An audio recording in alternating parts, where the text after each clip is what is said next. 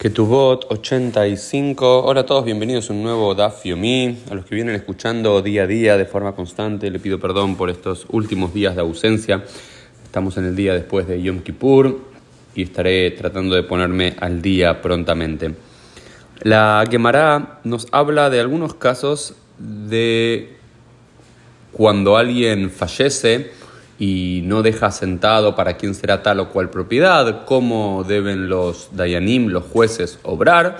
Y luego aparece el siguiente caso, que es el que quiero recalcar en el día de hoy. Aud Amarleu, Nehazai Letovia, Shehiv Ata Tovia, Amar Rabbi Yohanan Arei Tovia. Escuchamos el nombre Tovia, Tobia, Tobías, Tubia tres veces. ¿Qué es lo que quiere decir esta quemará? Dice, una persona antes de morir dice que todas mis pertenencias vayan a Tobia. Seguro Tobia seguramente no era su hijo, porque si no esto sería obvio, porque diría que las pertenencias vayan a mi hijo, o a mi hijo Tobia dice que vayan a Tobia.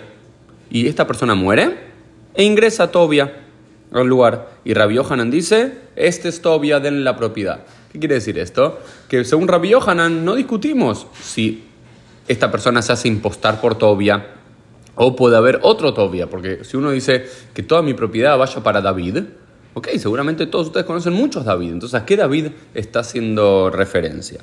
Entonces, em, acá después la quemará. Va a discutir un poco. Dice, amar Tobia, beata Rab Tobia.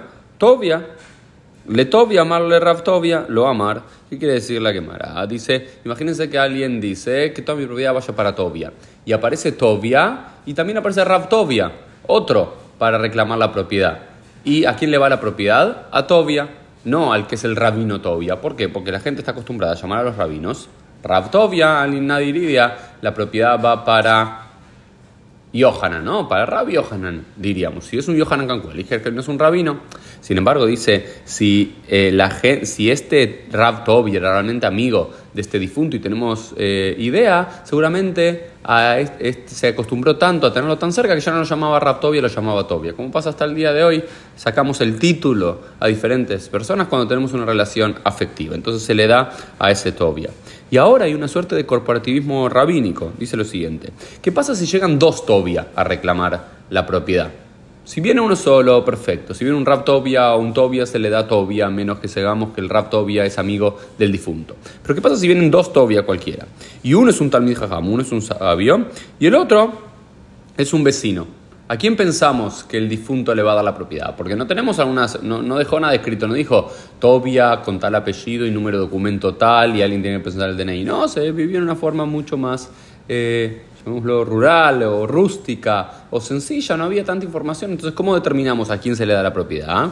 Y los sabios en corporatismo rabínico dicen, si hay un vecino que llama Tobia, un Talmid Jajam, un sabio que se llama Tobia, por corporatismo se lo da al Talmid Jajam. E incluso dice, si hay un pariente que se llamaba Tobia, imaginemos que el hermano se llamaba Tobia o el sobrino se llamaba Tobia y un, y un sabio se llamaba Tobia, el dinero se le da al sabio que se llama Tobia y no a su sobrino o a su pariente. Esto me suena un poco de corporativismo eh, rabínico, ¿no es cierto?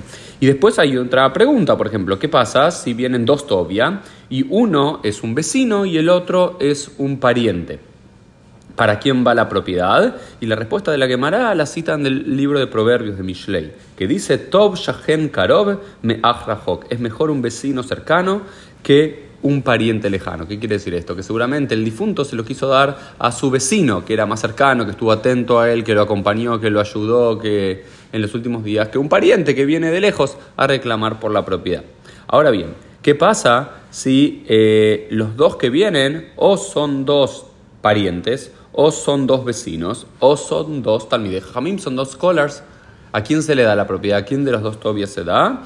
Y dice que no hay, la Gemara dice no hay ningún razonamiento lógico para dárselo a uno u otro, sino que tiene que ser Shuddha de Dayanei tiene que ser a la discreción de los jueces. Hay cierta discrecionalidad, tratan de tomar factores, si hay alguna evidencia que tuvieron una relación en común, quizás alguna carta, quizás algún dato que pueda dar alguna evidencia, pero no hay ninguna prioridad eh, de entrada. Esto fue un poquito del Dafim del día, nos vemos Dios mediante en el día de mañana.